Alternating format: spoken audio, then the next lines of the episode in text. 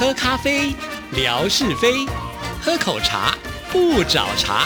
身心放轻松，烦恼自然空。央广即时通，互动更畅通。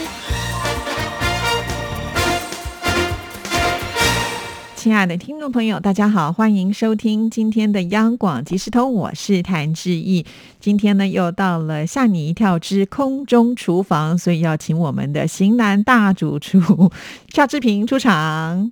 我真的要警告大家，我不再是型男大主厨，我现在是肥男大主厨，好吗？居家上班的后遗症出现了哈，怎么办？我每次哦，这家里面做些什么料理啊，我剖给谭志毅看啊，谭志毅就一直为我担心。他说：“天哪，下次我们再相见的时候，夏志平会胖成什么样子？” 我没有担心，我是都写说我通通都要吃，你没有看清楚。你的意思是要胖一起胖吗？呃，我可以哦，奉陪。我这个夏志平真的是太厉害！你上次不是有做那个？羊菇啊，羊菇要去煎，还雕花，结果呢，我把它抛在微博上，就有听众朋友说：“哎呀，不仔细看还以为是什么小笼煎包之类的。”没有，如果是小笼煎包，那有什么好稀奇的呢？是不是？我跟你讲，这就验证了华妃的那句话了。要骂人？什么人就是矫情啊！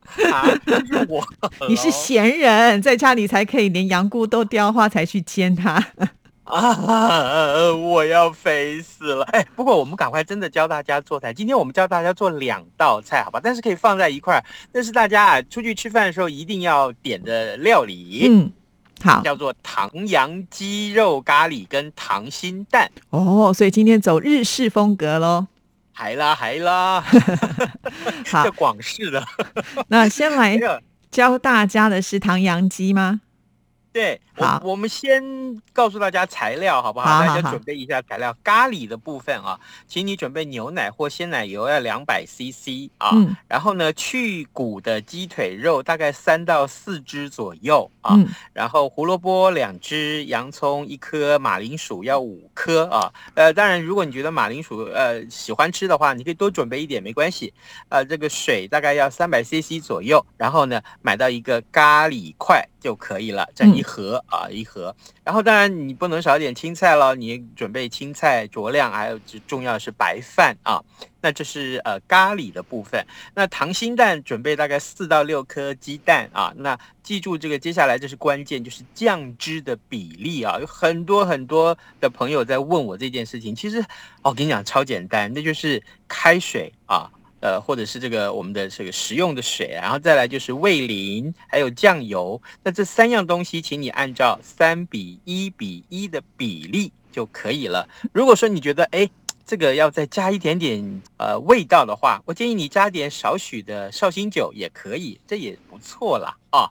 接下来我们就说做法了啊。我们先说啊，这个溏心蛋啊，嗯，呃，制作溏心蛋的酱汁，就把这三样东西，刚刚我们所说的三比一比一的这个水、味淋还有酱油混合在一起啊。待会儿我们把蛋煮熟之后就可以来用了。那蛋怎么煮啊？这是关键啊！这是关键。我建议啊，拿常温蛋会比较好一点。也就是说，你从冰箱里面拿出来，稍微呃把它这个温度升高一点，再放进冷水里面去煮。那这个水一定要盖过那个鸡蛋的面哈表面，然后呢以中火去加热就好，不要一开始就开大火。呃，之所以不要开大火，是因为你怕那个鸡蛋会破掉啊。是，所以呢一开始我大概会用这个比中火稍微大一点点的火去煮它就好。那么你怎么去记那个时间呢？其实有很多种做法，我个人的做法了啊，那个屡试不爽，就是说。鸡蛋放到冷水里面开始加热之后呢，等到水开了啊，煮到水开了之后，请你计时三分半钟，然后立刻就把火关掉，然后呢，你就立刻要把鸡蛋拿出来放在冰水里面让它降温啊，降温之后你就会发现哦，这个时候呢，呃，很容易就可以去掉外壳，而且。那个呃鸡蛋不会剥的坑坑巴巴。那去掉了这个外壳之后的鸡蛋，你就可以把它放到刚刚我们所说的这个呃溏心蛋的酱汁里面去，让它入味啊，这样就好了。那什么时候吃呢？当然，呃，这段时间我们就来准备做咖喱饭啊。这段时间拿来让你腌那个鸡蛋。那呃，咖喱饭的部分，我们现在来告诉大家，就是你的洋葱、你的马铃薯要切大块一点，那红萝卜再切中块啊。然后呢，呃，进了油锅里面，把这三样东西炒到稍微软一点，然后再加水去把它煮开、煮熟啊。呃，最后呢，请你再加进这个咖喱块啊，咖喱块大概一盒，大概两大块，你可以通通放进去。然后呢，再加进牛奶或者是这个鲜奶油，让这个小火去慢慢的炖它。嗯啊，这样子你的咖喱酱汁就 OK 喽。啊，这也是很简单，这个真的只要你操作过一次，你大概就会发现，哇，原来自己是这个咖喱高手。好，接下来我们就来看看鸡肉啊，鸡肉呃是比较复杂一点点啊，因为我发现呢，鸡肉要炸得好啊，其实要掌握一些关键啊。呃，我们从超级市场里面买来的这个鸡肉，其实都是去骨头的啊。这个鸡肉你买回来之后再。这个切成块，然后用大概中温，大概一百三左右的这个温度去油炸它。那呃，炸完了之后啊，呃，但是你要用更高温也是可以，不过我怕它表皮会焦掉。你只要把它炸的大概七八分熟就可以了。那捞起来之后啊，记住这个关键就是，请你先静置五分钟左右。啊，静置完五分钟之后呢？呃，这时候你的油要加温啊，加温大概到一百八十度左右，再把你刚刚捞起来的这个鸡肉啊，再放进去。把它炸熟，把它完全炸熟，而且更重要的是啊，呃，刚刚你的鸡块呢放进这个油锅里面已经吸了不少油了。现在啊，这个一百八十度的高温，第二次来炸它的时候，就可以把原先里面的油给逼出来。所以呢，你吃到的鸡肉就是外脆内嫩，而且不油腻，啊，这个表皮也非常非常的漂亮。当然你要注意，随时注意那个呃鸡皮的颜色啊，不要让。它太深了，太深了，其实也怪怪的啊。那这时候，然捞起来之后，等它稍微凉一点，你这个时候可以拿来准备啊，就是把白饭啊盛盘，然后你的这个呃刚刚准备的青菜啊，呃之前就先烫好啊，把这些我们刚刚所说的白饭、青菜、咖喱酱料还有鸡块，通通摆盘。哦，这时候还有刚刚一开始我们教大家做的糖心蛋啊，糖心蛋拿出来，我是习惯不要拿刀切，嗯，拿线来切，其实是最漂亮的。那你就发现，把它拿线来切开之后，那个酱汁很均匀的分布在那个鸡蛋里面，然后盛盘。就完成了，你看简不简单呢？哇，真的是讲着讲着口水都快要流下来了。刚才呢说到溏心蛋用线来切啊，其实这是一个比较高超的技巧，因为你用刀子去切的时候，难免呢这个刀子就会沾了这个溏心的那个心的部分啊，那这样子就不好了。第一个不好看，第二个呢你可以吃到的就比较少。但是刚刚呢在做这个炸鸡的时候，其实我个人有一些疑问，这个前面都不用先腌过吗？鸡肉？呃，我建议是不必腌，为什么呢？因为你的咖喱酱汁味道是够的哦。好，所以不用腌。好，那还有第二个问题就是，刚才志平有提到，就是说油温的部分，第一次呢，这个油温不要太高，第二次呢要一百八十度。但是呢，我个人每次在做菜的时候，我就想说，我怎么知道我的油温有没有到一百八十度啊？这怎么怎么去测量呢？是，呃，我想这时候如果你没有温度计去测量的话，其实有一个比较简单的方法，就是你的家里面的筷子一定要有一只木筷子，是竹筷子啊。这个竹筷子让你去测油温是最安全的。当你的油温到达一百八十度的时候，你的那个竹筷子如果放进去，稍微会呃在那个筷子的边缘有一点点泡泡啊，这就表示那个温度是够的。这时候就可以放进去炸鸡了。哦，哎，这是一个很简单的判断的方式，呃，温度不会那么的精准，但是也相去不远。哦，所以我们大厨在家里面是有用这个温度计来调整就对了。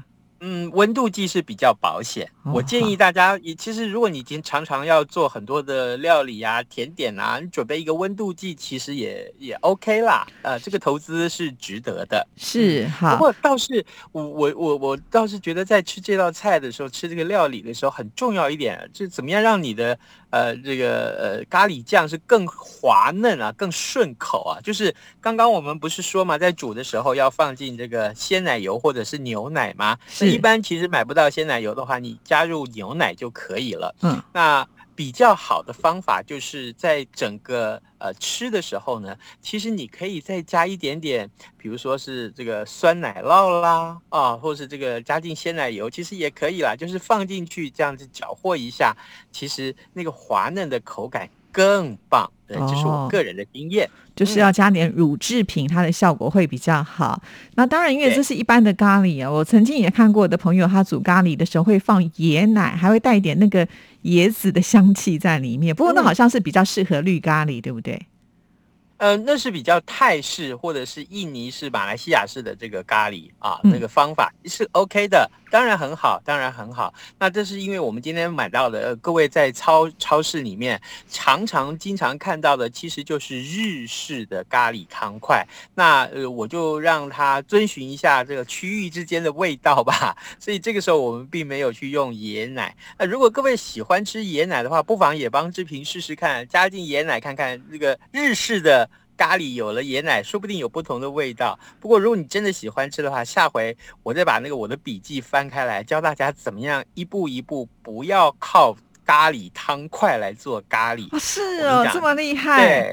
我们平常咖喱汤块放进去，不就已经解决了？原来夏志平还自己会做，好厉害哦！哪个真的是非常精彩？我必须说，咖喱汤块做出来的这个呃。这个酱汁啊，跟那一步一步做出来的咖喱酱汁就完全真的是不能相比。哇，太棒了，好期待哦！我们赶快下个月就要来学新的这个做咖喱酱的方式啊。我们可能要排到半年之后哦。对啊，因为志平最近哦，在家里面哇，那个做的那个菜都超级漂亮，然后呢都会贴给志毅。我现在都还慢慢的保留，因为想说我们节目里面要做这些呃内容呢，到时候再搭配的一起让大家来看啊。那听众朋友就耐心。再等待一下，嗯，你真的吓我一跳，我以为你这些照片是慢慢保留，然后吃饭的时候拿出来看。那不行啊，那我就更开胃还得了，每天都要吃很多。那另外一个后遗症就是看了这么漂亮的吃不到，那心里也会很难过，捶心肝呢。还有啊，就是溏心蛋，就是你。你如果真的做成功了，切开来那个酱汁慢慢流出来的感觉，我跟你讲，都很疗愈的。对，但是志平我也是用味淋跟酱油还有水的比例，可是我之前会先把它滚开过，所以你不需要滚开吗？呃，我的方法并没有滚开，味道已经很够了。哦，真的。但你如果一定要滚开的话，我建议你要等它放凉了之后，再把你煮熟的蛋放进去。对，那当然了，不然蛋黄还会熟。对，因为你你温度如果太高，蛋黄就熟了，那就失去做溏心蛋的意义了。是的，好。那我们的听众朋友一定要记得啊，在做溏心蛋的时候，那个温度呢一定要维持。其实因为你刚刚有说了嘛，反正就是蛋煮熟之后，你去泡冷水，它就已经降温了，所以这个要特别的注意。不要说啊，我这个休息一下，等一下再来剥蛋壳，那就来不及了，因为它会慢慢的这个熟成哈。好，那我们今天要送给听众朋友的这个礼物呢，就是一个手链，很漂亮的手链。对，是，对，所以你要出个题目。对我出一道题目，我来考考大家好不好？刚刚啊，我们在教大家做这个溏心蛋的时候，我说了一个关键的时数，这个时间，你在这个呃溏心蛋从冰箱拿出来，稍微回温了之后，放到冷水里面去煮。但是呢，在水开了之后，你要煮多久的时间就立刻要关火呢？哎，这个我告诉大家。对，其实这个这个我也很想试试看，因为我跟志平的方式是不一样。就那个鸡蛋啦，从冰箱拿出来，让它回温之后呢，直接用呃开始计时，就是用冷水就放到那个锅子里面去煮。那我是计时大概八分钟。但是会有一个问题是，有的时候可能蛋的大小不一哈，会有一些是比较熟一点，那有些呢就会太软，太软剥的时候就很麻烦。嗯，对，所以我下次也要试试夏志平的这个做法，可能会更厉害。好，谢谢志平。好的，谢谢大家，拜拜，拜拜。